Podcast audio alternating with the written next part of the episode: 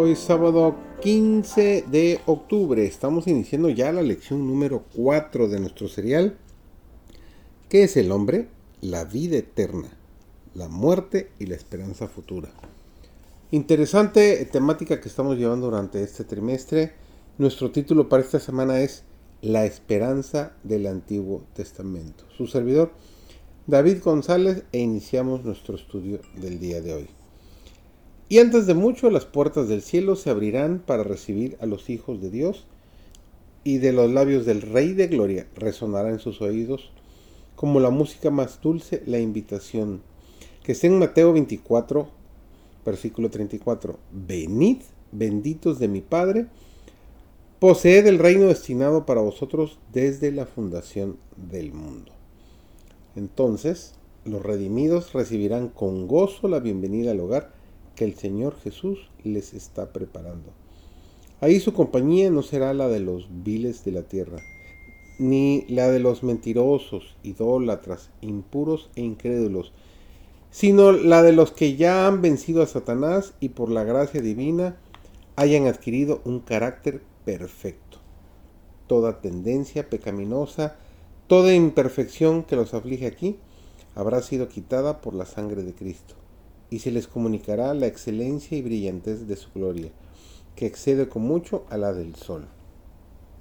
Abraham creía que Isaac era el hijo de la promesa.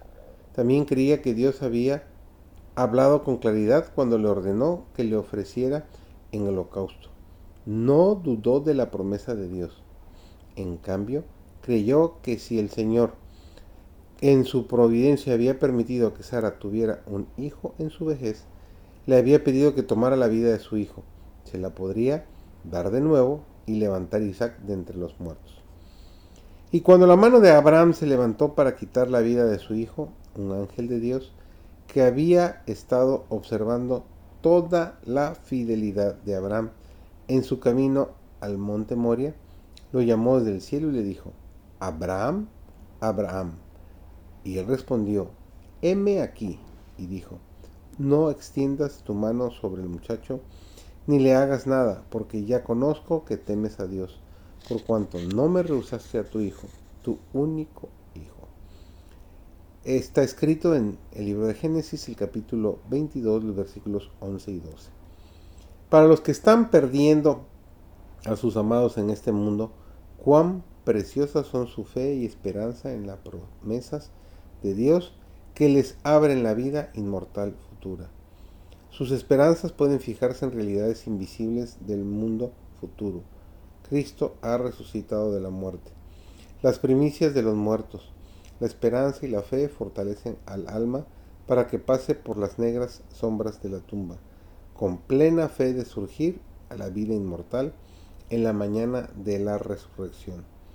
El paraíso de Dios, el hogar de los salvados. Ahí toda lágrima será quitada de todos los rostros. Cuando Cristo venga por segunda vez para ser admirado en todos los que creyeron. La muerte será absorbida con victoria y no habrá más enfermedad, más aflicción, más muerte. El dador de la vida llamará a su posición adquirida en la primera resurrección y hasta esa hora triunfante cuando resuene la trompeta final y el vasto ejército avance hacia la victoria eterna.